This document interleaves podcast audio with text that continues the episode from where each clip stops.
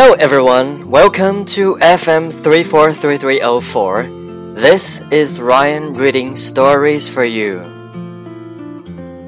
Missing Dog Phillip's dog had died. He had owned the dog for four years. He loved him so much. Phillip was devastated. Phillip's six year old daughter loved the dog even more. Oh no, said Phillip. This is going to break her heart. He did not want to tell his daughter such bad news. Phillip decided to lie.